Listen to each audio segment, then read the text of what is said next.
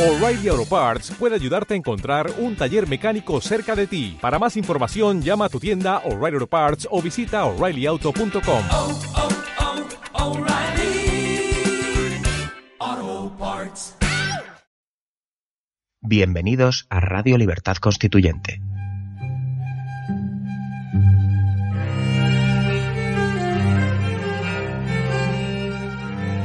Están escuchando Radio Libertad Constituyente con don Antonio García Trevijano.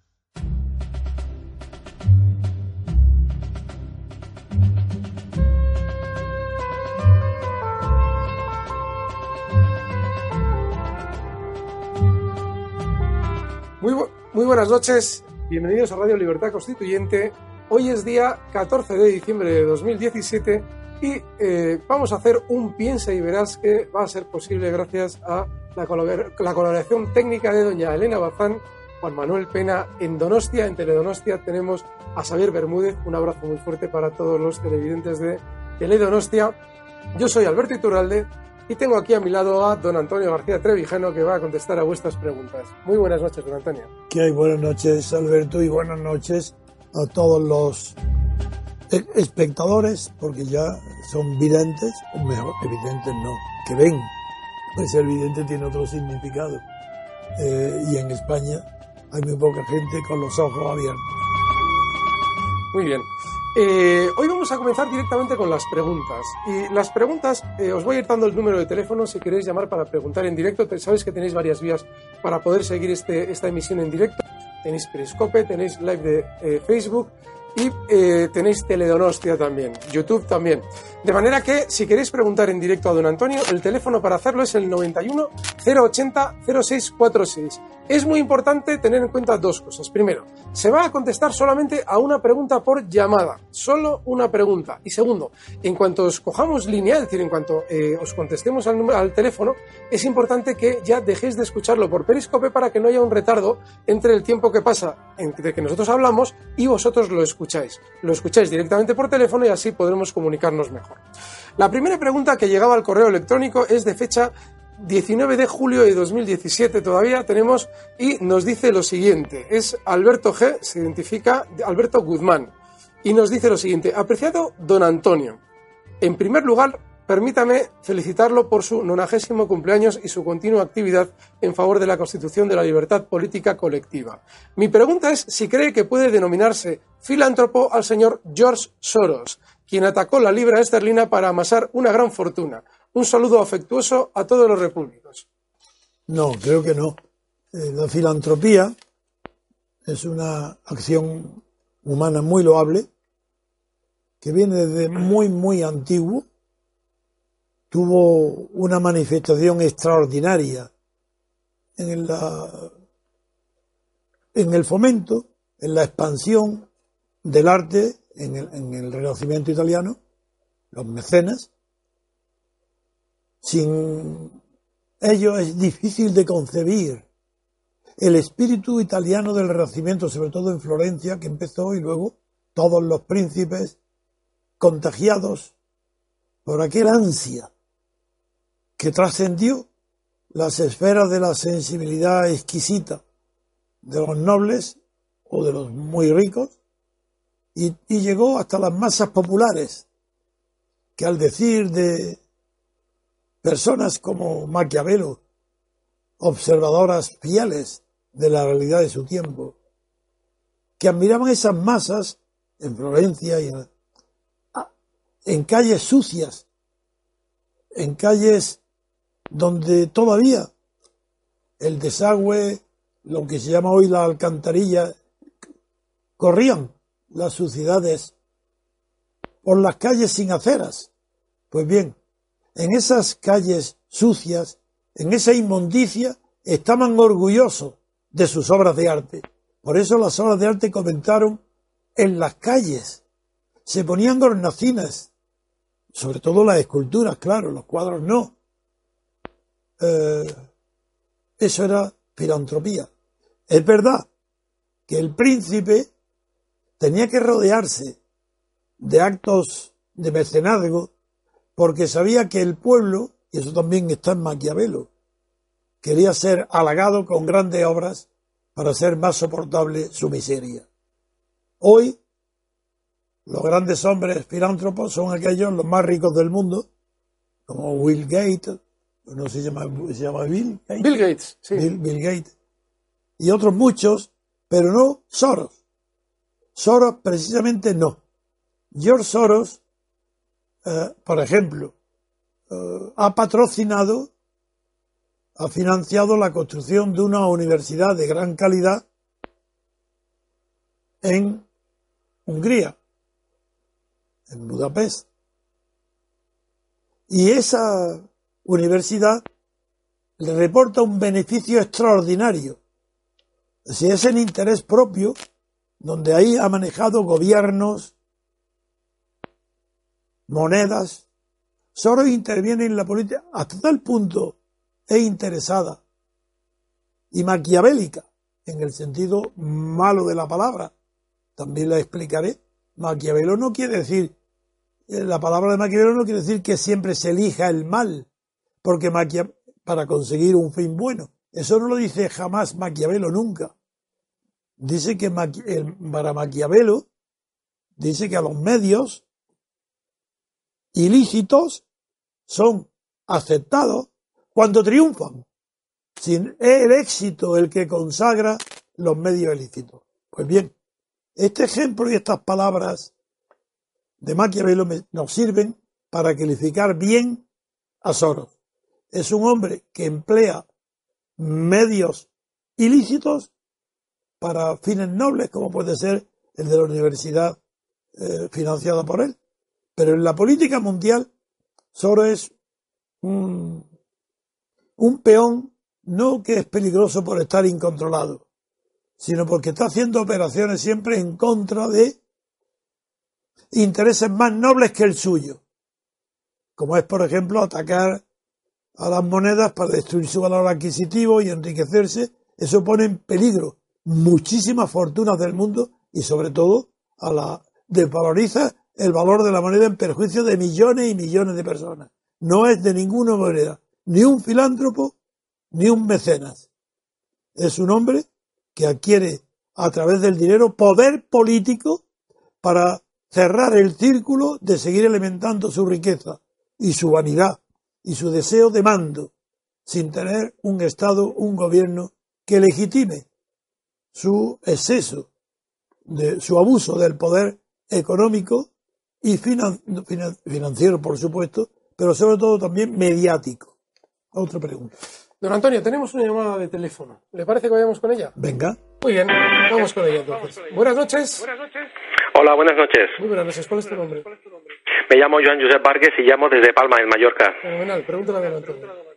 Buenas noches, don Antonio. Recientemente en Internet tuve una discusión acerca de las asociaciones de vecinos. Había una persona que preguntó quién representa al barrio y entonces alguien saltó diciendo que la asociación de vecinos, así alegremente, me había obligado a salir al rescate y a explicar que la asociación de vecinos en realidad mm, responde a las iniciativas de los socios, eh, representa a los socios de la asociación. No creo que vaya muy equivocado con esto, pero en cualquier caso le voy a preguntar, don Antonio, eh, ¿cuál es la función de una asociación de vecinos en una república constitucional? Muchas gracias. En primer, en primer lugar, una asociación de vecinos no es una asociación política. Segundo, no es tampoco una asociación de carácter público, a no ser que obtenga calificaciones públicas para favorecer a determinados sectores sociales. Una asociación de vecinos beneficia a los vecinos siempre que esa asociación no tenga fines ilícitos o no sea eh, ganar o financiar o tener ventajas económicas en perjuicio de otros vecinos. Es decir, una asociación de vecinos por sí mismo mm, no tiene que por qué eh, ser bondadosa, porque habrá otros vecinos que serán perjudicados si eh, obtienen algunos privilegios. Y, en cambio, tu respuesta y la introducción que has hecho me encanta, porque ha sido lo correcto. Muy bien, muchas gracias. No sé si tenemos otra llamada. Creo que no, no me dicen, por lo menos. Muy bien, eh, seguimos con el correo. Esta pregunta es del 26 de julio de 2017 y se eh, titula Rajoy declarando en el juicio. Nos la formula José Lucas Serrano. Dice así. Dice, señor Trevijano, nadie en este país es capaz de llevar a término el desenmascarado de tanta falsedad, corrupción y mentira con apoyo de jueces y fiscales, amén de los medios de comunicación. ¿Está todo, está todo el mundo metido en esta farsa? Sí, rotundamente sí, todo el mundo. Porque incluso el que cree que no está, también lo está si vota. Muy bien. Pues sigo con otra pregunta que es del día 30 de julio de 2017 y nos la formula Manuel Montiel desde La Bañeza en León. Dice, mi pregunta es la siguiente. ¿El derecho a la propiedad privada debe incluirse en la Constitución? Gracias a don Antonio y a todos los colaboradores. Yo creo que no. Eh, no porque el antecedente negativo de la primera constitución moderna del mundo, la de Estados Unidos, no incluye el derecho de propiedad en la declaración inicial de principios ni, ni en la regulación. Fue, eso fue objeto de una discusión de altura cuando se discutió este asunto entre los grandes pensadores que impulsaron la creación de la Constitución de Estados Unidos. Eh, porque en la redacción inicial sí se ponía el derecho a la propiedad, junto después del derecho a la vida, el derecho a la propiedad. Sí hubo una crítica mm, bastante certera, porque estaba de acuerdo con el espíritu de la época, de Tom Paine, que era un inglés. Tom Paine eh, convenció a Washington, nada menos que a Washington, George Washington lo, lo convenció de que ya no habría, no tenía por qué hacerse la defensa directa del derecho de propiedad. Y Washington y él convencieron a Jefferson y a todos los demás, de los eh, que redactaron la Constitución. Y en su lugar, en lugar del derecho de propiedad, pusieron una idea kantiana, porque aquellos hombres eran muy cultos y conocían el estado eudomónico de Kant, que es el que procura la felicidad. Pero Tom Paine, que no era un intelectual ni un filósofo, sino un hombre muy inteligente, muy valiente y un buen periodista, y manejando muy bien el idioma, eh, cambió el sentido kantiano de la felicidad y dijo que ese no era el fin del Estado, que el Estado no tenía más que procurar, que procurar la búsqueda o la, eh, conseguir la felicidad, no, no proporcionarla, sino procurar eh, la, que se pudiera encontrar mediante la búsqueda de la felicidad individual. Y eso fue lo que se hizo figurar. Hoy está más justificado que entonces. La propiedad no tiene por qué figurar como derecho de propiedad, no porque sea discutible según las opiniones de los jugadores políticos, de los partidos, que también lo es, porque la propiedad privada, desde Proudhon, que la consideró un robo, y era, no era marxista, era comunista. Es más, eh, Carlos Marx combatió directamente y muy fuertemente a Proudhon. Cuando en la obra de Proudhon, que era la miseria, eh, filosofía de la miseria, se llama la obra de Proudhon, donde defendía estas ideas, Carlos Marx le contó con otra, le contestó con otra obra pequeña, pero preciosa, donde, que le tituló no mi, le contestó la miseria de la filosofía, no filosofía de la miseria, sino una obra titulada Filosofía de la miseria de la filosofía. Con esto quiero decir que el tema es profundo. Yo no lo defiendo porque creo que una constitución no tiene que pronunciarse sobre las jugadas políticas, sino solo sobre las reglas de juego. Y decir, defender el derecho de propiedad es ya una jugada, que eso de política, puede unos que están en favor y otros en contra. Pero la regla de juego tiene que ser permanente, eterna, indiscutible, obvia, que nadie pueda discutirla, que el que lo discuta o ponga en duda una regla de juego constitucional demuestre por sí mismo que es un cínico. Por eso creo que está bien que no figure en la Constitución derecho de propiedad como ningún tipo de derecho, salvo los que son inherentes a la libertad política colectiva. Os recuerdo el número de teléfono al que podéis llamar para formular las preguntas a don Antonio en directo. El teléfono es el 91080 0646. La siguiente pregunta por correo electrónico es del 1 de agosto del 2017. Formula dos preguntas, con lo cual vamos a leer solamente la primera. Nos la envía, eh, eh, no le veo aquí el nombre, eh, Emilio. Se hace llamar Emilio. Dice, hola, si no hay separación de poderes, no hay democracia. Con la separación de poderes no habría corrupción. Esto lo entrecomilla Emilio. Y pregunta, ¿es compatible la democracia con el capitalismo? Gracias por vuestra atención y un saludo. Sí, sí. En primer lugar hay que definir con precisión lo que es democracia. Y democracia es lo que hay formalmente, son las reglas de juego que requiere eh, separación de poderes unido a la representación política del que vota, no de los partidos estatales ni estatales, sino que el que vota tiene que estar representado por, con un diputado de su distrito electoral, uninominal, sin listas de partidos. Es unido, la separación de poderes constituye lo que se llama técnicamente democracia representativa. Bien, entonces la pregunta que ha consistido Alberto era. Emilio decía. Sí. Si es compatible la democracia con el capitalismo. Sí, voy. Segunda parte. Primero, sentado la primera parte, el capitalismo. ¿A qué se llama capitalismo? Eso es una palabra eh, omnicomprensiva de todo aquello inherente a la libertad económica. Se llama capitalismo a la, existencia de libertad de empresa de libertad de comercio. se llama capitalismo al resultado de un sistema económico basado en la libertad de mercado. Como esa libertad hoy está bastante restringida, pero bastante en el sentido de que la libertad de mercado existe en muchos productos de uso corriente y en el mercado literal de carne y pescado y de la comida y de la telas, de las tiendas, y muy bien.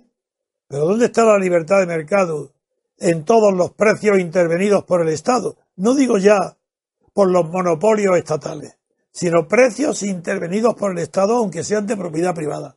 que son? ¿Capitalistas? Ah, entonces tendríamos ya que complicar el asunto mucho. Y tendríamos ya que hablar también de capitalismo de Estado, por un lado, como, y por otro lado, tendríamos que hablar capitalismo de mercado porque el Estado no tiene mercado.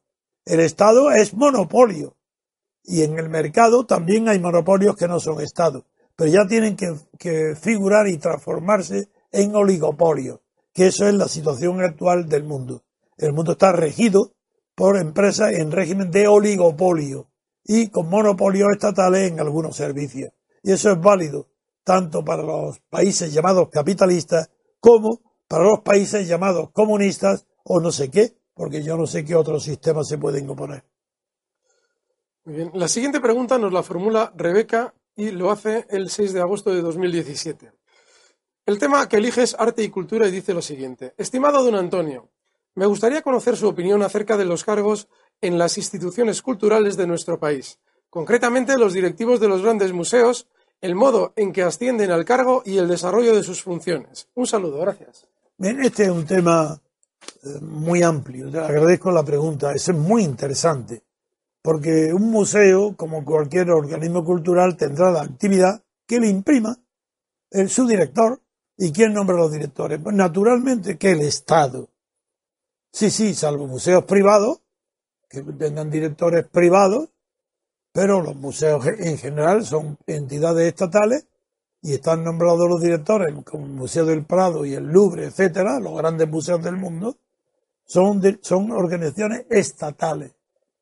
Y ellos están, ¿eso qué quiere decir? Pues que según la sensibilidad cultural que tengan los cargos estatales, así será la actividad cultural que desarrolle el museo.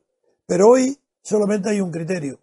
Hoy los museos presumen del número de visitantes que tengan, de tal manera que la competencia entre los museos depende no de la calidad de las exposiciones, no de la cercanía del museo para presentar obras allí donde los barrios y vecinos puedan verlas que no tienen dinero o si son gratuitas no van a ir a los centros museísticos, sino que el museo se ha de medir por otras cualidades. Y eh, en general mm, es muy difícil separar el museo, por un lado, de los intereses propagandísticos del Estado y, por otro lado, de los intereses de mm, casas grandes, de galeristas de arte, grandes propietarios de obras de arte que están interesados en promover los artistas de los que ellos tienen eh, representación importante a través de sus exposiciones en los museos. En España es frecuentísimo y estos asuntos los conozco muy bien, pues sabéis, conocéis la amistad profunda que tengo con algunos conservadores del Museo del Prado, como Matías Díaz Pradón, Padrón o su sobrina Yael, que está en París ahora. Gracias por la pregunta, porque me encanta esa pregunta. La siguiente pregunta nos la formula Alberto Guzmán el 7 de agosto de 2017. Dice así, estimado don Antonio, en primer lugar permítame felicitarlo por compartir con sus oyentes sus saberes. Con casi total probabilidad usted ya ha respondido por escrito y oralmente a la pregunta que le voy a formular, pero dado que desconozco la respuesta, concédame el beneficio de que se la formule. ¿Cree usted que Tocqueville llevaba razón al señalar que la Revolución Francesa suponía más una continuidad que una ruptura con el denominado antiguo régimen? Estaba completamente equivocado. Es, que es un error brutal. Tocqueville en eso, en primer Tocqueville pertenece a una familia no solo de aristocracia de provincias, sino muy culta.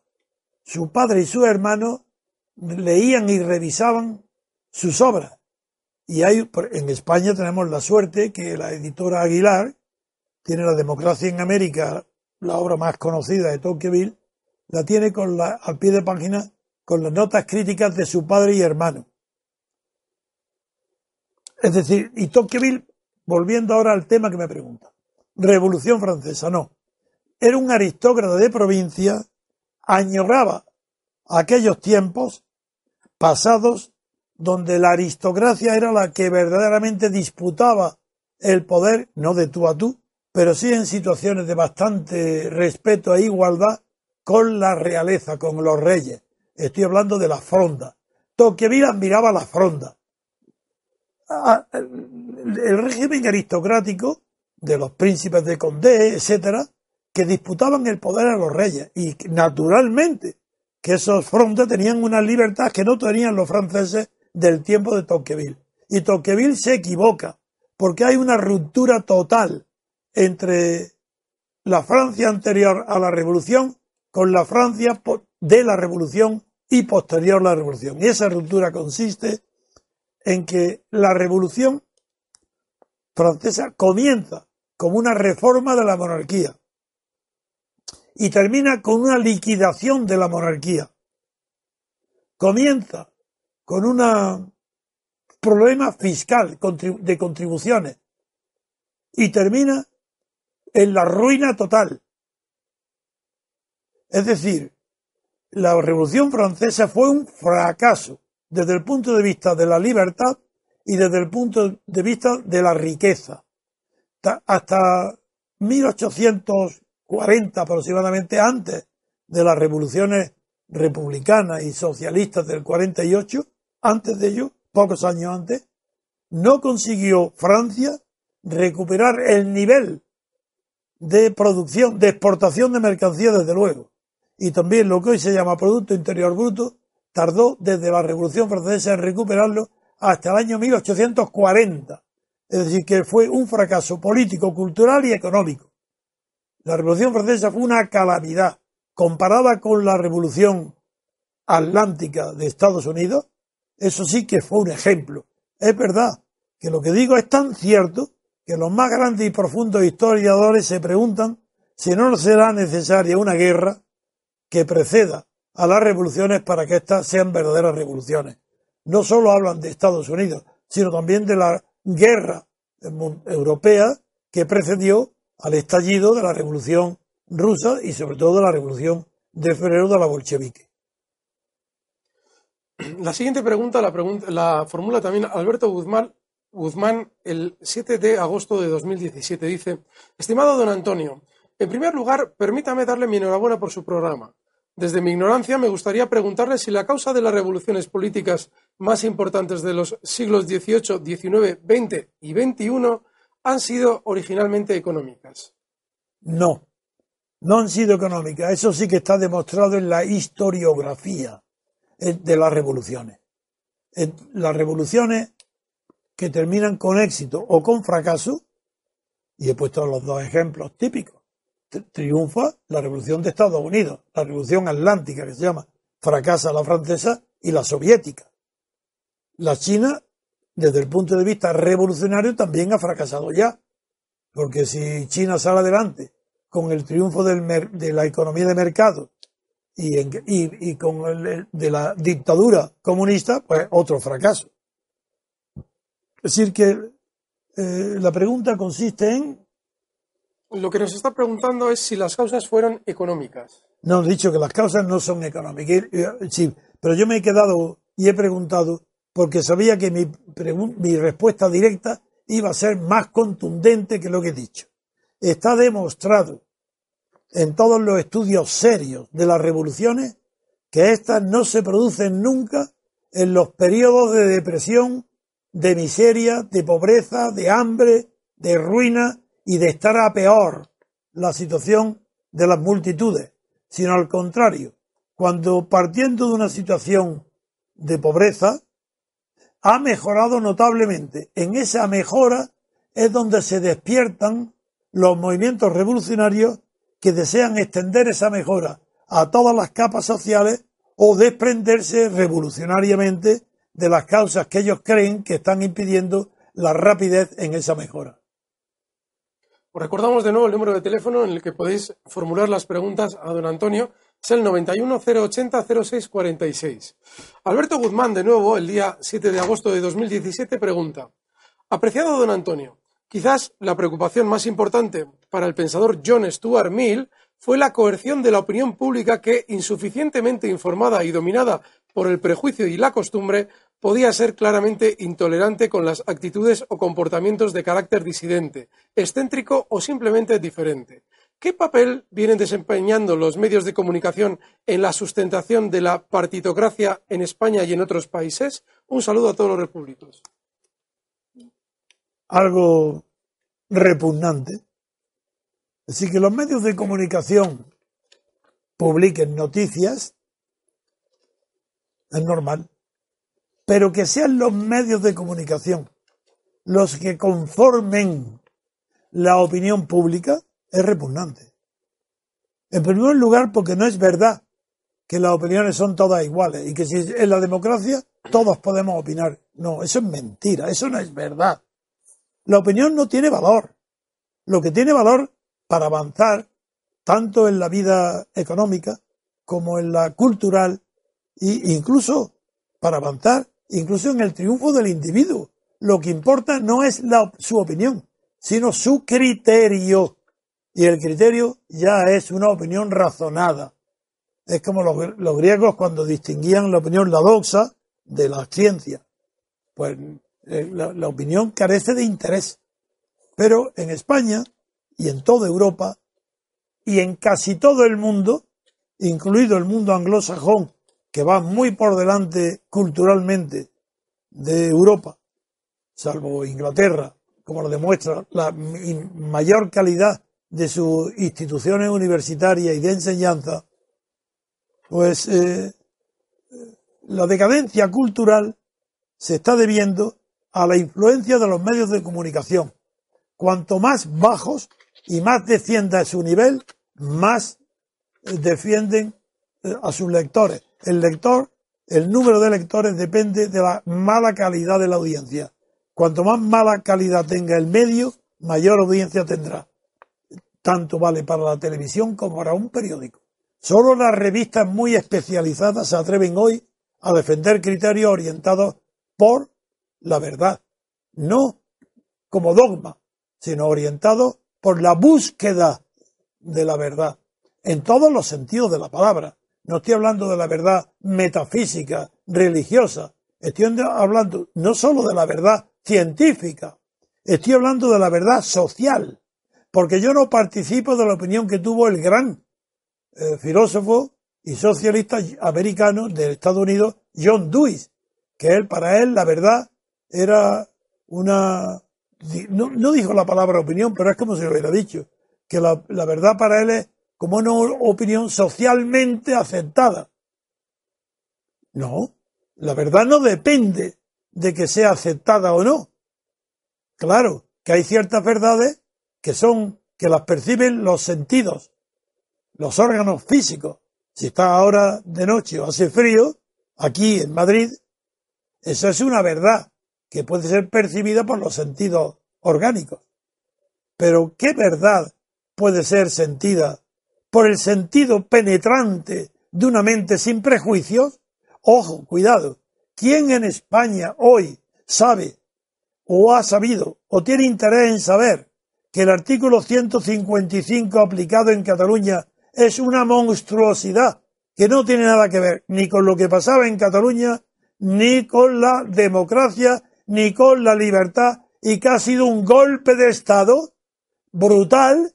Es decir, el 155 demuestra que Rajoy y los gobernantes españoles que lo apoyan todos, porque son gobernantes del Partido Socialista, Ciudadanos, eh, todo el que apoya el 155 es gobernante de España y quiere meter en la cárcel o anular, meter en la cárcel no lo quiere nadie, eh, quieren indultarlo ya, pero quieren, lo que quieren es anular el efecto de los, del separatismo. Y como son dos delitos de sedición y de rebelión que están en el Código Penal y, les da miedo a los gobernantes de aplicarlo, quieren que, confundir a toda la opinión para hacernos creer que lo que pasa en Cataluña y en el 155 ah, era un que lo que pasaba en Cataluña era malo y que el 155 ha puesto las cosas en su sitio. Sí, sí, en su sitio, ya veremos. ¿Qué pasa? Es que ya ha desaparecido en la fuerza, la energía, el movimiento catalán separatista. ¿Es que acaso los que salen de la cárcel prometiendo que serán niños buenos tan pronto como tienen ya la posibilidad de ir a un micrófono, a un periódico, se arrepienten de lo que han dicho, vuelven a lo mismo. Es una calamidad pública. Rajoy y los partidos estatales son una calamidad pública que hay que de verdad exterminar de la raíz misma. Un partido estatal es una contradicción en los términos. Los partidos pertenecen a la sociedad política, jamás al Estado. Sí, claro, cuando pertenecen al Estado se llaman dictaduras. Y si en vez de uno son varios, se llaman oligarquías estatales. Y son los socios aliados de toda la oligarquía financiera mundial. La siguiente pregunta la vuelve a formular Alberto Guzmán. Os recuerdo el número de teléfono al que podéis llamar si queréis preguntar en directo a don Antonio, es el 91 080 0646. Dice Alberto, el 8 de agosto de 2017. Dice, muy apreciado señor García Trevijano. Sobre todo quisiera agradecerle el tiempo que dedica a responder a nuestras preguntas, que son muy variopintas. Mi cuestión es, ¿por qué el MCRC apuesta por la abstención como medio para suprimir la legitimación de la actual partidocracia y no por la revolución? Un saludo cordial a todos los repúblicos. Primero, ojalá fuera por la revolución. Pero no, soy realista. No hay, España no tiene motor, energía, reservas sociales suficientes para emprender una revolución de verdad de la libertad, no de la igualdad que es imposible. Pero ¿por qué el MCRC está basado en la abstención? Es sencillísima la respuesta, porque ya que no podemos todavía tener la potencia para salvar a los españoles colectivamente de la dictadura de Franco primero y de la oligarquía monárquica después que hay hoy en el poder, ya que no podemos salvarlo colectivamente, queremos salvarlo individualmente. El que se abstiene no está corrompido. El que vota está corrompido, porque sabe que los partidos todos a los que vota están corrompidos. Y si los vota él también está corrompido. He contestado. No tengo más respuesta que la que acabo de dar. Arturo pregunta el 11 de agosto de 2017. El tema que propone es conseguir libertad política. Dice, un saludo a don Antonio y a todos los repúblicos. Mi pregunta es la siguiente. Usted no pretende que la abstención acabe con el sistema, sino con la legitimidad del sistema. Es decir, lo que usted pretende es derribar la muralla que protege al sistema, hacerlo vulnerable y crear un escenario desde el que sea posible conquistar la libertad. Yo le pregunto, ¿solo nos sirve ese escenario, el de una crisis creada por la abstención, ¿O podríamos aprovechar otros escenarios de la crisis para conseguir la libertad política? Yo no excluyo otros escenarios, pero todos los que contemplo veo que el factor internacional ocupa el primer puesto. Y como ahí no tenemos influencia, me limito entonces al escenario sobre el que podemos influir. Y ese escenario es la, el, tiempo o la acción electoral. Ahí, eh, si la abstención, mmm, lo he repetido mil veces y lo seguiré diciendo, eh, si quitáramos la legitimidad, es que la autoridad, porque el problema es autoridad. Nosotros pedimos la abstención para que ninguna persona, ningún personaje instalado en un puesto estatal tenga autoridad, aunque tenga poder, eso sí, no le podemos quitar el poder. Son todos tan cínicos y tan corruptos que aunque se le votara solamente el 10%, ahí seguirían en sus sillones amarrados y no dimitiría nadie. Pero entonces, ¿por qué no le quitamos la autoridad? Moral, eso se llama legitimidad. La autoritas antigua romana. Eso es lo que quiero que, se le, que le quitemos. Que las personas honestas, vamos a ver, hay que distinguir entre personas decentes y decorosas. Hay diferencia. No es lo mismo ser indecente que ser indecoroso. Porque el indecoroso añade a, una indecencia que puede ser grave o pequeña, le añade la impudicia. Bien, pues nosotros queremos pedir a que toda persona que tenga sentido del decoro no vote. Por, porque es impúdico votar. ¿Por qué exhibir una falta absoluta de sensibilidad moral? Si todos los partidos están corrompidos, ¿por qué vas a votar? Si votas, demuestra que no te importa que estén corrompidos. Primero, sálvate como individuo. Y el MCRC lo que, lo que quiere es hacer de los ciudadanos españoles, antes que ciudadanos, personas. Y una vez que son personas honestas, ya pediremos que sean ciudadanos. De momento, son súbditos, ni ciudadanos ni personas. Por lo menos que sean personas no votando. Si no votan, son personas. Todavía no ciudadanos, pero son personas decorosas. Tenemos una llamada de teléfono, don Antonio. Venga. A ver, muy buenas noches. No, creo que ya no la tenemos. Me parece que no. Juan Manuel, confírmame si está. Sí, sí está. A ver, nos está escuchando por Periscope y tiene que escucharnos por el teléfono. Venga. A ver, buenas noches. Aquí hay unos Sí. Ahora sí, sí, efectivamente. A ver, ¿cómo te llamas? Buenas no- noches eh, a todos. Eh, Francisco Cervera. Bueno, mañana, Francisco, pregunta de Voy, voy a apagar el... eh, para que no se solape toda la comunicación. ¿Se me escucha ahora? Sí, muy bien. Bueno, pues era una pregunta para don Antonio. Y era pues eh, la misma que le planteaba a usted, que si no cree que precisamente em, por acabar eh, el régimen por- con todos los errores del franquismo consabidos que hubo en la dictadura y que él conoce mejor que yo por edad lo que es la censura, la represión ideológica, lo que tanto nos costó ver, eh, pero también se ha podido acabar con algunos de sus logros. Y lo digo porque mm, los que tenemos ya ciertos años, pues recordamos de niños los profesores estos de, cuando nos daban geografía eh, económica, lo que era la parte, no geografía física, sino la geografía económica, y nos decían los logros, sobre todo en cuanto al sindicato vertical lo que es el, el- los sectores de producción. Y si esto eh, no es una mejora en cuanto al sindicalismo horizontal, porque estamos viendo mucho enfrentamiento, eh, ya eh, no solamente por los separatismos, por los partidos, sino también incluso entre la clase empresarial que siempre se quiere llevar la tostada y luego los trabajadores que por otro lado pues también claro que tiran de la otra cuerda, ¿no?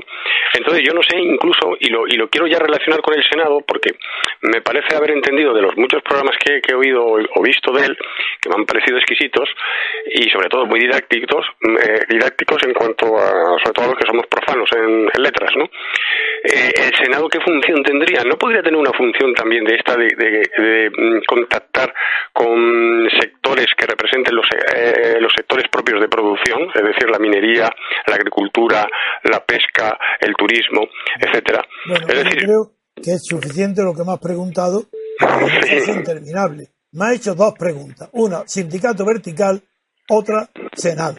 Voy a responder a cada Sí, sí, sí, por eh, separado. Sí, sí, sí, lo ha pillado usted mejor que yo, casi. Venga, ya veo. Sindicato vertical. Eso sería una calamidad. Se llama vertical porque no hay varios sindicatos, sino uno solo. Y un solo sindicato implica que haya una sola clase obrera. Y eso implica que haya una dictadura. Eh, ¿Verdad? Prohibiendo la libertad de asociación sindical. Eso sería dictadura. Con eso me basta. Y por tanto lo rechazo radicalmente. Otra cosa es que la pluralidad sindical sea más aparente que real. Porque si comisiones obreras y UGT, por ejemplo, se ponen de acuerdo para hacer lo mismo, pues qué más da que sea la corrupción los ERES o que sea la corrupción la de eh, comisiones obreras. El- en cambio, el sindicato uso, al menos antes, no sé ahora, no recibía subvenciones del Estado. Estaba, por tanto, en condiciones mejores para defender a la clase obrera que comisiones obreras y UGT. Y en cuanto al Senado, Entonces sería, sería lo que es eh, propiamente dicho la independencia sindical, ¿no? O sea, que el, que el, el trabajador se subvencione, eh, subvencione al sindicato, es que que el no sindicato sea existe en el mundo, si es que es dictadura, si es que si no me entiende las palabras que digo, es inútil. Eh, Es que un sindicato vertical es, por definición, sindicato único y estatal, es decir, dictatorial. Eso es la Unión Soviética, pues muy bien, Franco también, ¿de acuerdo? Pues bien, Claro, ya claro, está, claro. no, no tengo por qué decir más. No, pero es que yo me refiero al sindicato en el momento, eh, en tanto en cuanto se pueda acoger que el trabajador llega a ser mm, partícipe de la empresa, es decir, que, No, que no, no, aparte no, tenga, no, tenga no, un no salario remunerado Ahí, en, ahí, en- no, no, me- me- en- no, no, no, interrumpo. participaciones o en acciones. Que no, que no, que no, que no, que no, que no, que no siga. Que no, esto no es una discusión para que oírle a ver su opinión sobre la Mitbesteigung, que, que, usted ni sabe ni le ha oído nunca. Me está hablando de un asunto alemán, participación del obrero en la dirección de la empresa. No, no respondo más. O me hacen preguntas directas que yo pueda contestar No, no, y no esa confusión tan grande de- defendiendo sindicatos verticales o un sindicato que permita, sí, sí, ahí tenéis las cajas de ahorro, ahí estaban todos los sindicatos estos metidos en las cajas de ahorro. ¿Para qué? Para robar. No, no, no, no, no quiero saber nada de eso. Otra pregunta. Buenas noches, gracias por su llamada. Seguimos con el correo electrónico el 16 de agosto de 2017 y nos la hacía la pregunta Daniel Barajas de Santiago. La pregunta es la siguiente. Dice, estimado señor García Trevijano, disculpe mi ignorancia si es ella la que da alas en esta ocasión a mi atrevimiento. Conozco su impresionante figura desde hace solo unos dos meses a través de varios medios de Internet. Y cuanto más le escucho, más me planteo la siguiente cuestión. ¿Será esa democracia que usted propugna como verdaderamente representativa, con un sistema electoral mayoritario a dos vueltas de tipo uninominal, realmente la forma de gobierno más adecuada para España en el presente? ¿No pueden resultar más convenientes, idóneas o prudentes para nuestra sociedad política otras formas de gobierno por razones históricas?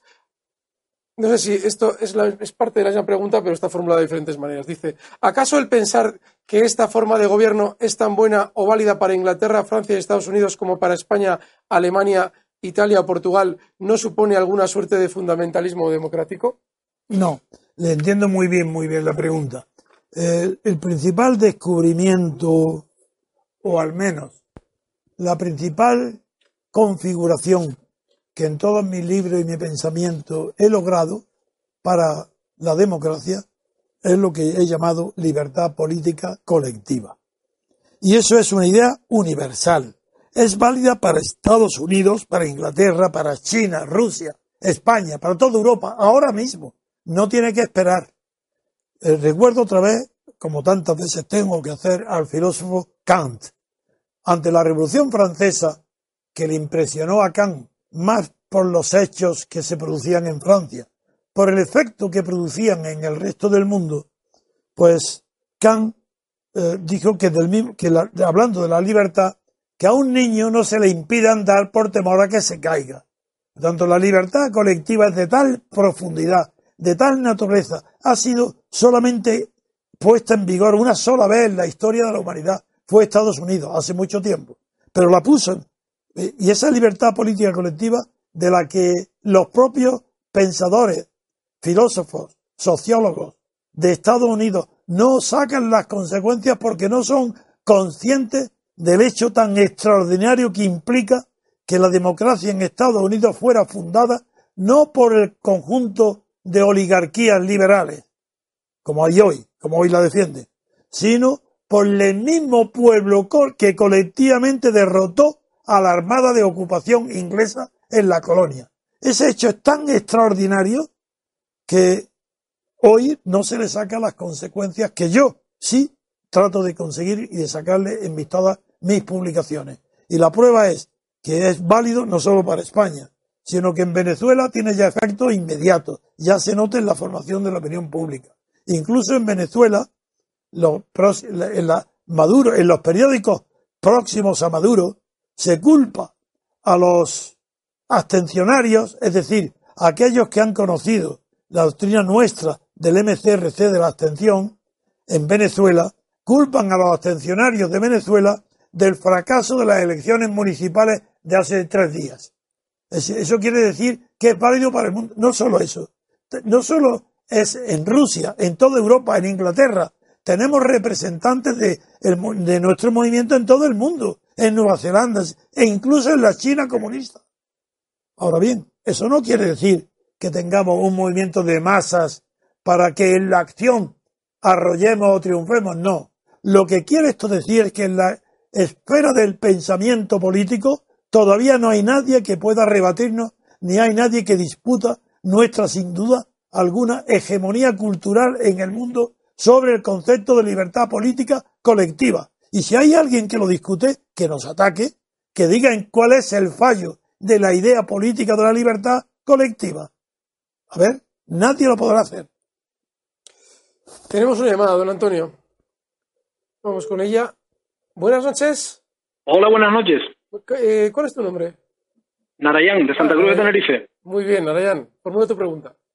Muy bien. Ante todo, saludarle, saludar a don Antonio y a ti también, Alberto, y a todos los oyentes. Mi pregunta va de municipalidad. Ah, por cierto, y agradecerle a don Antonio que siempre esté ahí al pie del cañón, ¿no? Mm, eh, la pregunta que le voy a hacer es a nivel municipal. Yo soy de un municipio pequeño de Santa Cruz de Tenerife, de Granadilla Abona del Sur, y somos unos 45.000 habitantes aproximadamente. En las anteriores elecciones municipales asistieron a las urnas aproximadamente unas 28.000 personas. Eh, perdón, no asistieron a las urnas. Hubo, son, eh, pueden votar 28.000 personas y unas 13.000 más o menos se abstuvieron y el resto votaron. Mi pregunta para don Antonio es la siguiente. Si hubiera una extensión de un 100%, ¿se me oye, sí? Sí. Sí. Sí, muy bien. Si hubiera una extensión de un 100%, exagerando un poco, hubiera una, una extensión de un 100% en el municipio y se repitiera eh, reiteradas veces, dos veces como mínimo, ¿qué podría, qué podría suceder con, con este tema? ¿Sería, aparte de ser un ejemplo para toda España, qué repercusión jurídica tendría si, si sería, si pasaría algo de manera formal o tendría, ¿qué pasaría? Sí, he comprendido. Tendría dos tipos de efectos. El primero sería una noticia mundial. Es decir, se haría ese pueblo el más famoso del mundo. En Rusia, en China, en todas partes. Un pueblo que tiene la madurez de no dejarse engañar por los teóricos, dirigentes o dueños del pueblo y de la economía popular y que logran ser personas y no votan porque están corrompidos los dirigentes. Eso es una maravilla tan grande que es impensable. Segundo tema, consecuencias prácticas. Tendrían que, como no podrían elegir a nadie, tendrían que volver a repetir. Pero menudo problema teórico se plantearía. No podrían presentarse los mismos. Entonces, sería, eso sería una revolución pero claro, es una utopía porque no, no es posible que el 100% del censo electoral acuda a las urnas, no, eh, no acuda a las urnas y la segunda la vez tampoco.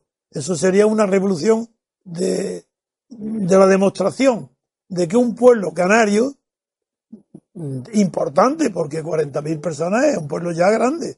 Bueno, y disculpe, una utopía no, porque todavía no se ha intentado. Ya se verá cuando se intente. Ah, no, digo que sería una utopía, porque yo creo, no digo que sea o que haya sido, Ah, digo que bien. sería una utopía porque lo creo imposible que un Porque pueblo trabajo- de Mi trabajo ahora 28.000 mismo está siendo ese, don Antonio. Mi trabajo ahora mismo está siendo luchar porque haya en las próximas elecciones municipales una extensión del 100%, ¿eh? Oye, mira, si, si lográis ahí en el pueblo eh, una abstención del 100% o de, mira, te voy a dar más facilidades, del 99,99%, o invito a todos los dirigentes que tú elijas que se vengan a Madrid para celebrarlo aquí un mes de fiesta en Madrid. Pues yo, pues yo exijo que esta parte del programa se grabe y que, me la- y que pueda emitirla yo aquí en mi municipio, porque yo estoy haciendo ahora unas cosas y necesito que esto se escuche. Pues Porque- me, me copias. Está autorizado para que me copias. Te, eh, te escucharé yo cuando me copies y dirá, pero qué tío más listo, que este tío quién es, qué decoroso es, este es decente y honrado y además inteligente. Pero si eso no existía.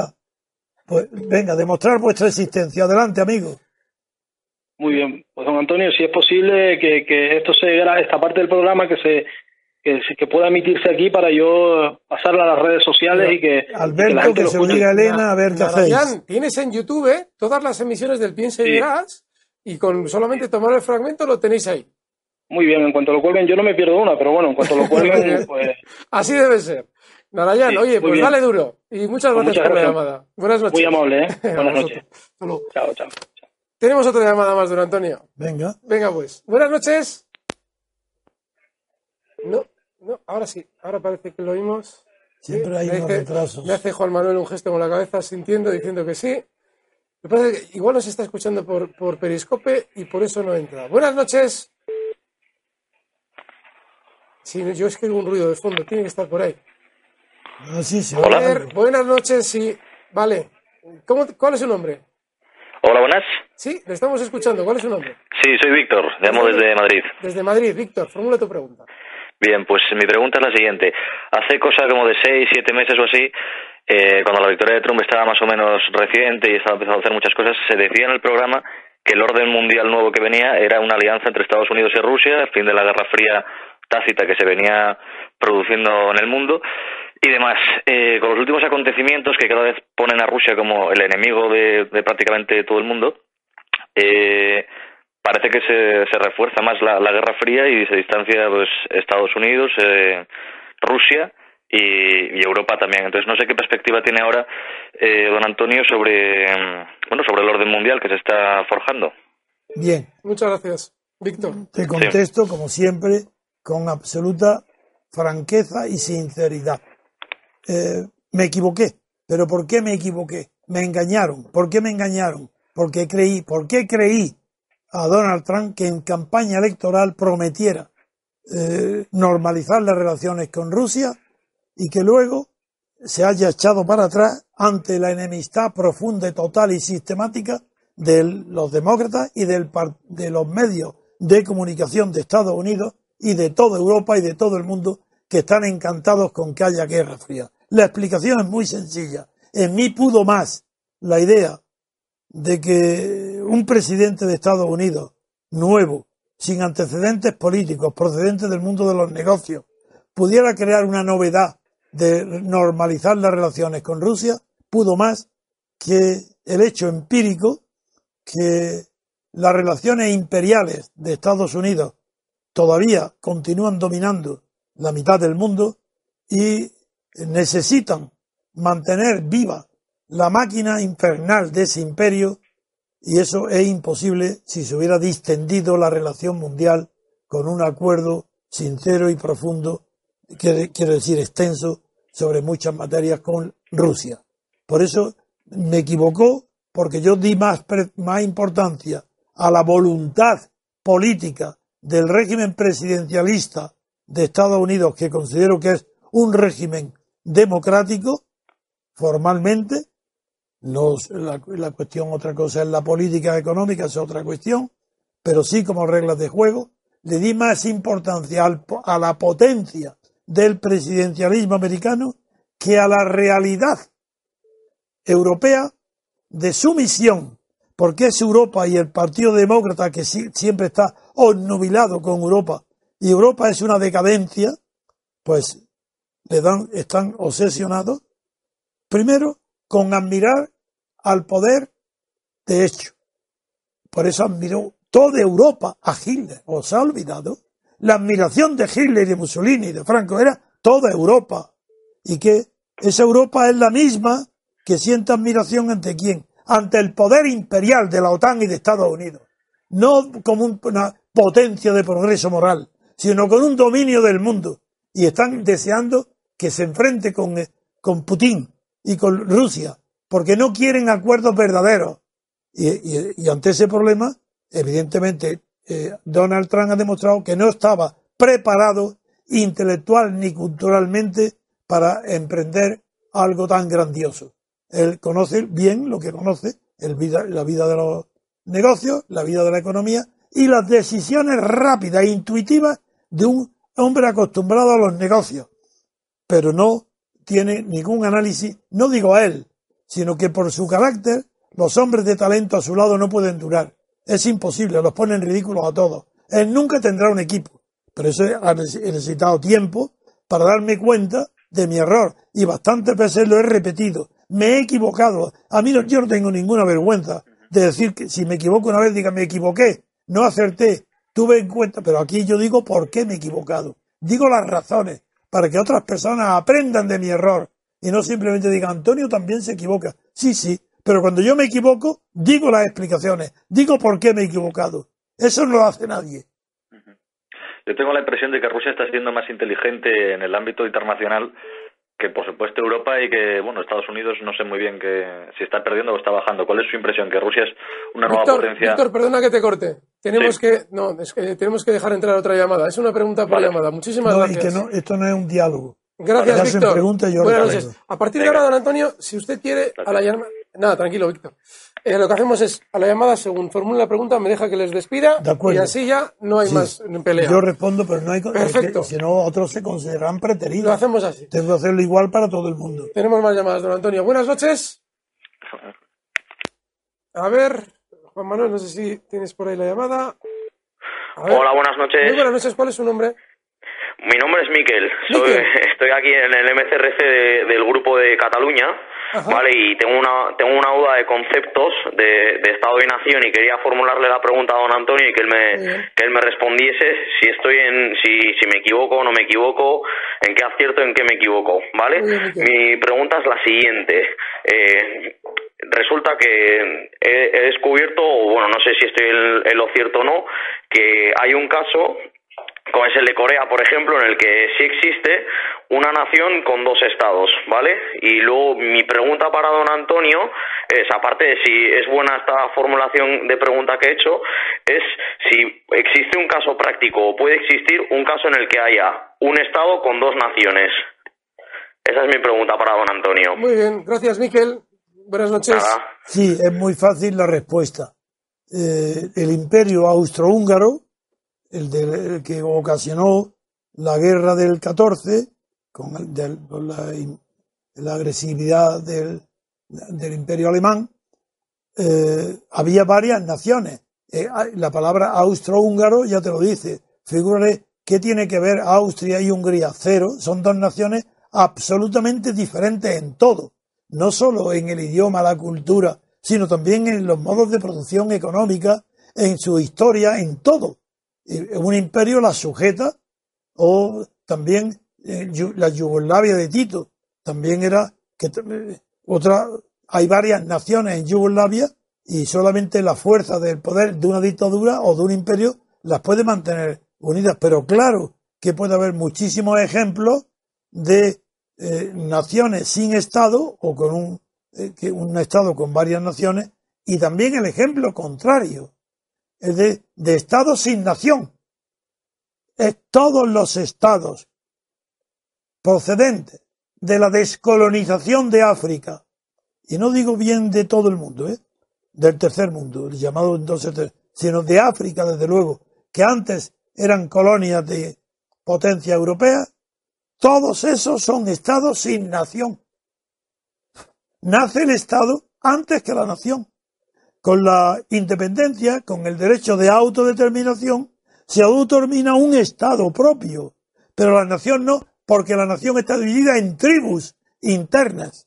Y esas tribus internas eh, fue el resultado de una división artificial de las colonias, con la doctrina Estrada, que se, con un cartabón y con líneas rectas se dividían el continente africano, las potencias europeas. Y como esa línea recta va a coincidir unas naciones con otras, eso era imposible. Partían las tribus y una parte de la tribu que hay a un lado y otra a otro. Eso es imposible. Creo que he contestado con rigor a tu pregunta. Muy bien, don Antonio, tenemos otra pregunta de teléfono. Eh, os recuerdo el número, es el 91 0800646. Buenas noches. A ver, a ver, a ver. Se oye muy lejos la voz. Hola. Sí, hola, buenas noches. Hola, eh, soy Rafael de Madrid y bueno, mi pregunta versa sobre la igualdad. Adelante. He sabido que usted ha dicho que desde la Revolución Francesa, cuando se crean los conceptos izquierda y derecha, la izquierda ha tendido sobre todo a la elevación del ideal de igualdad entre humanos, mientras que la derecha prefiere priorizar la tradición o la libertad individual. Así que mi pregunta es la siguiente. ¿Es qué tipo de igualdad o qué tipos de igualdad, en plural, cree usted que son alcanzables en las relaciones humanas? Esa es mi pregunta. Muchas gracias. Buenas noches. Voy a responder. La igualdad, eh, Tocqueville, cuando visita en la década de los 1830 Estados América y escribe su obra, dice que lo que más impresionó a Tocqueville, lo que más le impresionó fue que los, el pueblo americano, la sociedad americana, que ya tenía su Estado propio, la independencia, eh, había construido un mundo de alrededor de la igualdad y llamó, a, entonces habló no solo de la igualdad de derechos, que eso es común a toda Europa después, no entonces, sino también de la igualdad de oportunidades. Pero eso, eso también es de todo el mundo. Llegó a decir algo mucho más fuerte. Y eso ya es muy discutible, que lo voy a decir ahora. Fue Tocqueville el primero que distinguió entre igualdad de derechos, igualdad de oportunidades y igualdad de condiciones, que es distinto. Eh, una igualdad de condiciones es imposible, aunque se refiere a las condiciones, a las condiciones sociales y no a las condiciones individuales. Es decir, un hombre puede nacer, puede muy fuerte, muy raquítico, una mujer muy guapa y otra menos, menos hermosa. Así la, cuando se habla de igualdad de condiciones, no me refiero yo ya nunca a las condiciones fisiológicas, sino a las condiciones sociales. Bien, igualdad de condiciones sociales, ¿cómo va a tener la misma igualdad de condiciones sociales el hijo de un pobre que tiene que aprender a escolarizarse que el hijo de un rico que puede ir a los mayores eh, centros universitarios del mundo? Luego ya empezamos que la igualdad de condiciones la rechazo. Eso no es. Ahora bien, como la igualdad no es un principio que imponga la naturaleza con su evolución, puesto que más bien tiende a imponer el triunfo de la, en la desigualdad de los más fuertes, eso es lo que se ve en la vida ordinaria, en la historia de las naciones y de los estados. No sucede lo mismo con la libertad, donde la libertad, que empieza siendo un bien tan raro o más raro aún que la igualdad, y lo prueba la esclavitud y las guerras. Se producían guerras para obtener esclavos, para obtener mano de obra gratis. Pues eh, ahí tenemos otro ejemplo de cómo la igualdad de, está en mucha desventaja respecto a la libertad y no se han utilizado nunca en la historia la potencia de la libertad para crear igualdad de oportunidades, que es mucho más fuerte que igualdad de derechos. Igualdad de derechos, eso es de, cajón, quiero decir, eso es elemental. Eso sería un analfabeto quien creyera que los derechos pueden ser desiguales como lo son hoy, entre un rico, un pobre, una mujer o un hombre. Eso es evidente. Pero yo no estoy hablando de esas cosas tan claras. Ahora estaba hablando de la igualdad de oportunidades. Y una igualdad de oportunidades la consigue no aquel que tenga igualdad imposible de condiciones, sino aquel que tenga una educación igual, por tanto, la educación pasa a ser el factor esencial que determina la posibilidad de conseguir igualdad de oportunidades. La educación. Ahora bien, la educación es una rama del gobierno. Depende del gobierno. Entonces, España, bajo Franco, las universidades españolas tenían un nivel muy superior al que hoy tienen. Quiero decir, en el ranking mundial las universidades españolas hoy no hay ninguna entre las 200 primeras del mundo. Bajo Franco había más de, de 30 o, o 10 o 12 universidades que estaban entre las 100 primeras del mundo. Es decir, que esto de la dictadura y la oligarquía sirve para muchas cosas, menos para determinar qué pasa, qué influencia tienen los sistemas, los regímenes políticos con la cultura, con la igualdad de oportunidades. ¿Igualdad de oportunidades quién? Los sindicatos de los seres que ahora están juzgando para que se quedan con el dinero destinado a enseñar el oficio, determinar los oficios a, a los sindicatos o a quién? A los estudiantes que no tienen padres que le puedan costear una carrera y mandarlos con becas. ¿Qué significa esta barbaridad de la igualdad de derechos que no se traduce en igualdad de enseñanza? Así, ¿por qué no se compara la igualdad de enseñanza con la igualdad sanitaria? Ahí sí que hay avances notables. No es perfecta, pero España ahí sí que está a un nivel muy elevado. ¿Y qué creéis? ¿Que los médicos son personas más honestas? Desde luego, en principio sí, el nivel de médicos más honestos que el resto de profesiones es bastante elevado. Pero no es eso, no es por eso que la sanidad, es que la presión popular sobre la salud ha sido mucho más eficaz, sobre la salud del cuerpo, es mucho más eficaz sobre una presión inexistente del pueblo para vigilar, defender y pedir su salud mental, que eso depende de las universidades y de los medios de comunicación, que en lugar de ser focos de engaño y de enseñanza, son focos de corrupción mental. Hay corrupción mental generalizada en toda España, en todas las clases sociales, desde el mundo obrero a, ¿cómo se llama? las empresas del IBEX 35. Tú que eres especialista. Pues hay corrupción mental en todo, ricos y pobres. Muy bien. Tenemos otra llamada. don Antonio. Bien. Buenas noches. Tenemos otra llamada, don Antonio. Sí. A ver, os voy a pedir, Juan Manuel, ¿es posible cuando una vez le despidamos al oyente cortar esa llamada? ¿Es posible? Vale. Buenas noches. Hola, buenas noches. Muy buenas noches. ¿Cuál es su nombre? Rubén Gisbert, Buenas noches, Rubén. Eh, ¿Desde dónde nos llamas?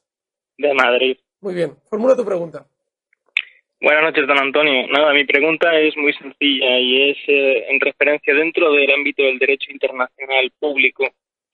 ¿Qué opinión le merece la organización que tiene las Naciones Unidas con los cinco estados que bueno, tienen ciertos privilegios como el derecho a veto? Y si podría existir o existe algún mecanismo para crear un, un digamos, una representación internacional política que sea democrática o que pueda actuar con ciertas garantías para mediar realmente en conflictos. Gracias. Muy bien, Rubén. Buenas noches. La pregunta es muy fácil de entender y tan fácil como de entender también de responder. Le digo rotundamente, derecho internacional público no existe. La ONU será un organismo internacional público, pero de ahí a que sea fuente de derecho internacional público, no, eso no es verdad. Para que haya derecho internacional público se requerirían tres condiciones y no hay ninguna de las tres se cumple. Empezando por abajo, tenía que haber una policía mundial, unos jueces mundiales y unos legisladores mundiales y una ejecución de las leyes mundiales. Tendría que haber gobierno del mundo, legislación del mundo, policía del mundo, jueces del mundo, etcétera. Es decir, no existe el derecho público internacional. Lo que existe es derecho internacional privado y por tanto la función es el arbitraje entre las grandes empresas o instituciones. Pero lo que se llama derecho público internacional son convenios entre estados, de gobierno a gobierno, tratados tratados internacionales que los suscriben los estados, los estados y solamente se cumplen en aquellas materias donde los estados que han suscrito ese tratado aceptan someter sus diferencias o bien sea a un arbitraje o bien sea a un tribunal internacional público, que lo existen, pero no son globales. Es, por lo tanto, el derecho público internacional existe limitadamente en aquellos sectores que han sido aceptados someter al derecho público legislado, lo cual no quiere decir ni que sea modélico ni que sea universal. Eh, os recuerdo el número de teléfono en el que podéis formular las preguntas a don Antonio. Es el 91 080 0646. La siguiente pregunta nos la formula vía correo electrónico eh, Lorenzo Arnal el día 21 de agosto de 2017. Dice, hola señor Trevijano, soy Lorenzo y le escribo desde Zaragoza. En primer lugar, quiero agradecerle su esfuerzo y honestidad en la difusión de los conocimientos que nos transmite. La pregunta que le planteo es, ¿cuáles son los momentos de su vida en los que usted, fruto de cualquier relación humana, acción política, estudio, pensamiento, etcétera, valora como más importantes? No deseo incomodarle con aspectos de su esfera más íntima, por supuesto, evítelos. Saludos a don Antonio y a todo el MCRF. Gracias por su delicadeza. Mi sentido del pudor eh, me hubiera impedido contestar nada personal. Pero el momento más feliz de donde he encontrado más satisfacción son dos. Como hombre de acción que he sido, el momento de mayor orgullo que tengo en mi vida es haber conseguido aquí en España solo, solo, una sola persona, Antonio García Trevijano, haber conseguido la independencia de Guinea Ecuatorial. Esa ha sido la acción más brillante de mi vida porque ha sido redonda, completa. Yo no conocía Guinea de nada, ni tenía amigos en Guinea, ni tenía el menor interés en nada económico de Guinea, ni nunca lo he tenido ni lo tuve, pero solo, claro que me arriesgué la vida y la libertad. El juez de orden público me pidió 30 años de prisión militar y, si se archivó el asunto fue porque la OUA, la Organización de Unidad Africana, su secretario general que era Diallo Teli de Senegal, el secretario, puso un telegrama en nombre de la, toda la unidad africana a Franco diciendo que si no archivaban, eh, si no prescindían, me quitaban ese, ese peligro, que rompían, toda África rompía relaciones. Con eso quiero decir, ese ha sido el momento de mayor orgullo y satisfacción de mi vida. La pureza, la eh, totalidad del triunfo, otra cosa es luego lo que pasara en Guinea, eso ya no tengo yo nada que ver. Vuelvo a repetir el ejemplo de Kant.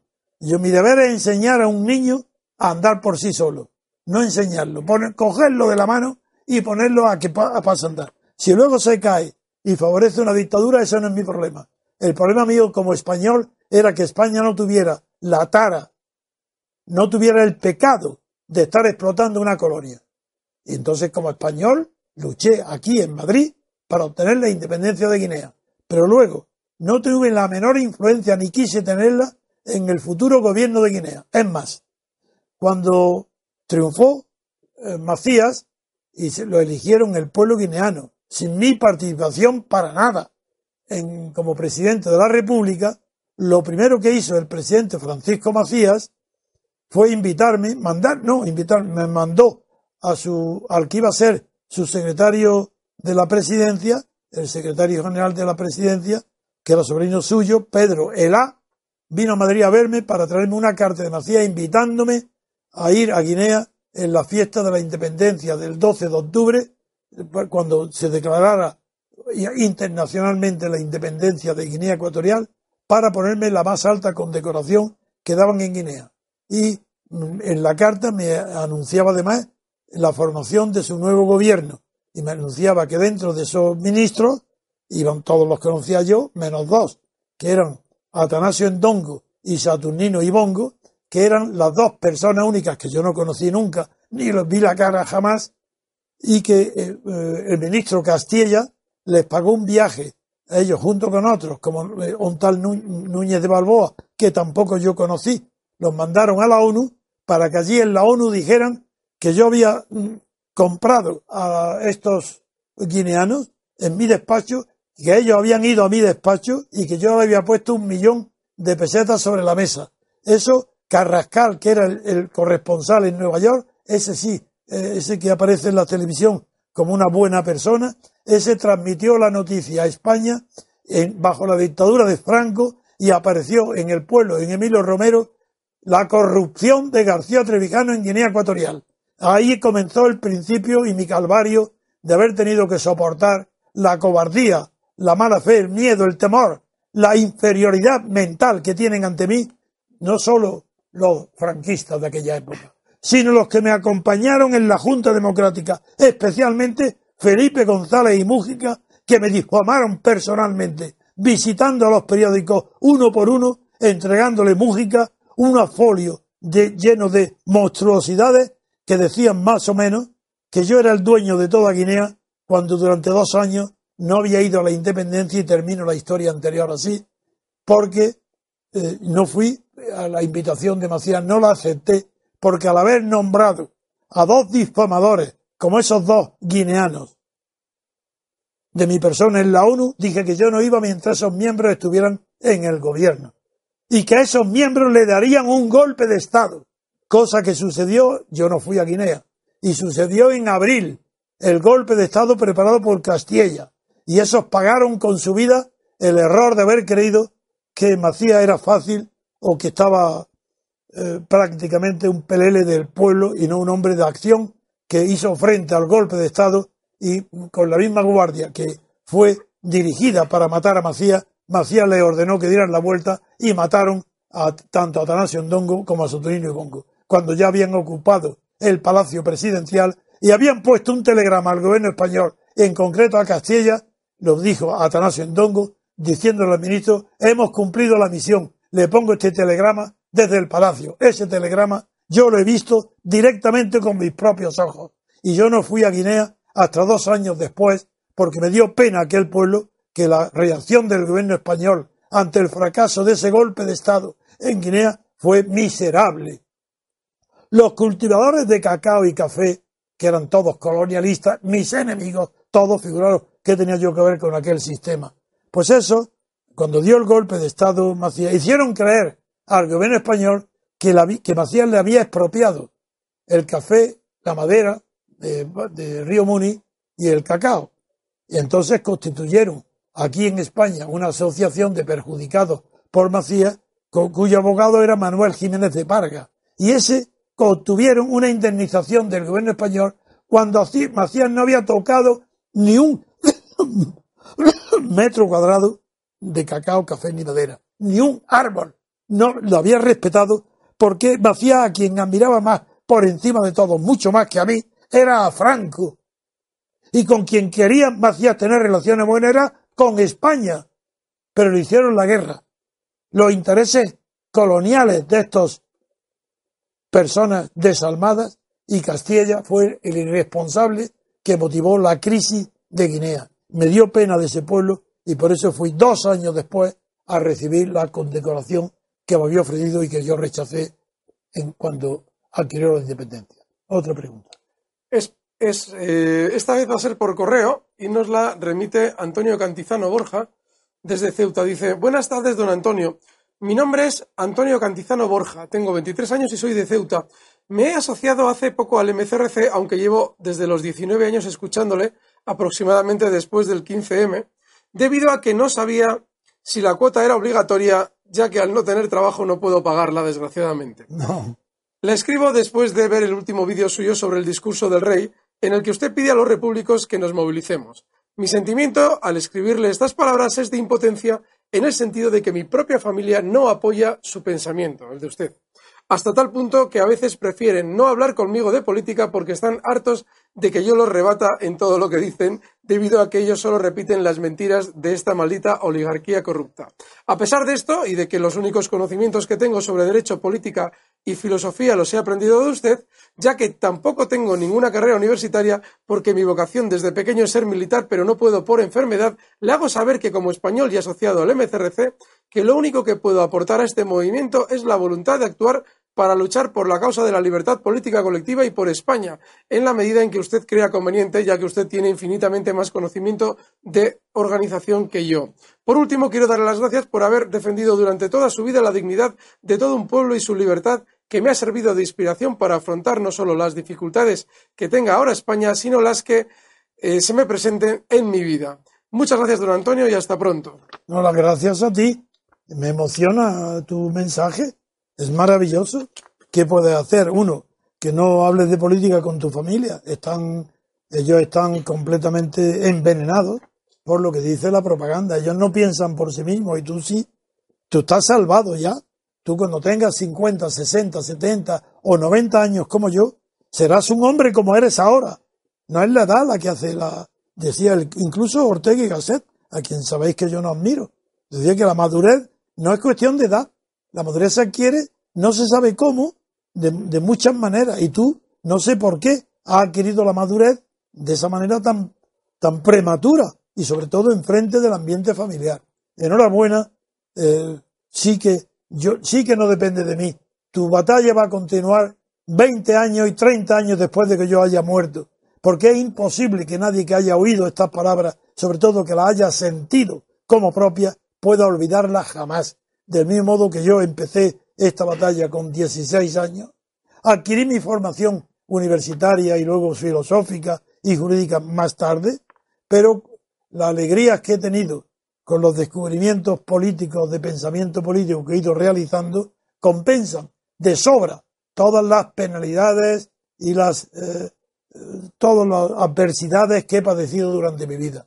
Para mí, yo solo recuerdo los momentos maravillosos que tuve, como los que he contado con el triunfo de Guinea Ecuatorial en su independencia y con la fundación de la Junta Democrática y, eh, con en, en, el discurso que hice en Estrasburgo. Tengo muchos momentos en nombre de España, en defendiendo la República en España, en nombre de España, en Estrasburgo, en el Parlamento, presentado y rodeado por la comunidad europea, por los comisarios, si es que lo que ha pasado de en aquel momento ahora ha sido dar la vuelta al calcetín y haber puesto que en España continuaría después de Franco la oligarquía estatal que heredó el franquismo junto con a los socialistas, comunistas de partidos estatales y autonomías estatales.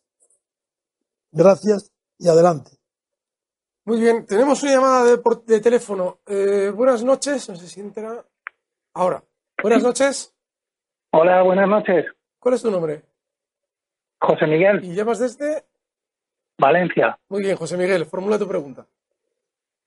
Buenas noches. Eh, mi pregunta es si usted, señor Trevijano, eh, se ve a sí mismo como, eh, bueno, o de forma parecida a, a, a, guerrilleros como el Che Guevara o gente de este estilo que salía con esa fuerza a defender sus ideas, costara lo que costara. ¿Y, y qué opinión tiene en concreto pues de, eh, pues por ejemplo, de, de, Che Guevara o gente como él? Muy bien. Esa es la pregunta. Sí. Muchas gracias, José Miguel. Buenas noches. Eh, el Che Guevara y su figura debe un 90% a la propaganda. Es una figura construida por la propaganda. Pero mm, yo ya no hablo de la realidad porque no he leído sus biografías. Si sé de cómo procede y se hizo su figura mundial. Pero como no he leído su biografía, no hablaré del Che Guevara real, sino del revolucionario Che Guevara.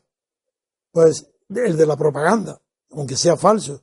Esa figura me parece muy atractiva, pero al estar unido en su primera época, también en la propaganda, con Fidel Castro, ya aparece desdibujada su figura, la de Che Guevara, en gran parte porque Fidel Castro tuvo una evolución distinta. Él no se incorpora desde Argentina o desde fuera de Cuba a una revolución cubana, sino que Fidel Castro es el que la inicia en Sierra Maestra, como queráis, y el Che Guevara se incorpora a ella. Luego el Che Guevara no está de acuerdo con lo que está pasando en Cuba y quiere llevar la revolución eh, comunista, porque era comunista, la quiere llevar a África y América del Sur. Y en, el, y en esa aventura muere. Bien, yo no me considero un revolucionario de la igualdad, que eran ellos. Yo, en cambio, sí que me considero, y lo soy, un revolucionario de la libertad colectiva. Ahí sí sé que no tengo antecedentes, que he creado una nueva idea colectiva que es la de la libertad. Y a esa sí que he dedicado mi vida, mis estudios, mi formación, mis riesgos, mis peligros, todo lo corro por la idea de la libertad política colectiva, que para mí no tiene fallos, porque así como la igualdad me parece una utopía imposible de conseguir, la libertad en cambio es todo lo contrario. Es que la libertad por sí misma, por su propia sustancia, por su propia esencia, la libertad o es de todos o no es de nadie. Quiero decir, no es verdad que mi libertad termine cuando comience la tuya, como dicen vulgarmente los ignorantes. No, no, no, no. Si la verdad es mucho más profunda, es que yo no soy libre mientras que tú no lo seas. Eso es distinto. Es mi libertad no comienza hasta que no comience la tuya. Ese es el, resumen de la libertad colectiva. Muy bien, don Antonio. ¿Qué le parece si ya dejamos un yo, piensa y verás de hoy? no tenemos más llamadas por ahora. Pues Podemos hacer, si queréis, finalizamos. Llevamos más ya de hora y media. De acuerdo. Así es que damos por terminado este piensa y verás, agradeciendo el buen hacer de doña Elena Bazán, don Juan Manuel Pena, que lo hemos tenido aquí a, a las clavijas. En Teledonostia, un fuerte abrazo a todos los espectadores y eh, también a Xavier Bermúdez, que es el que nos ayuda desde allí a que todo salga bien en Teledonostia. Y también a usted, don Antonio. Muy buenas noches y muchísimas gracias. Bueno, pues hasta la próxima El jueves que viene, por cierto, voy a hacer una cosa. El número de teléfono, apuntadlo, 910800646. El jueves que viene tenemos otro Piensa y Verás. Y pues si repite, queréis... Repite el teléfono. 910800646. Y la dirección de correo electrónico a la que podéis enviar vuestras consultas es buzón arroba diario m... Uy, perdón, vuelvo a empezar. Buzón arroba diario rc.com. Buzón arroba diario rc.com. Asiente aquí a mi derecha doña Elena Bazán. Un fuerte abrazo, buenas noches.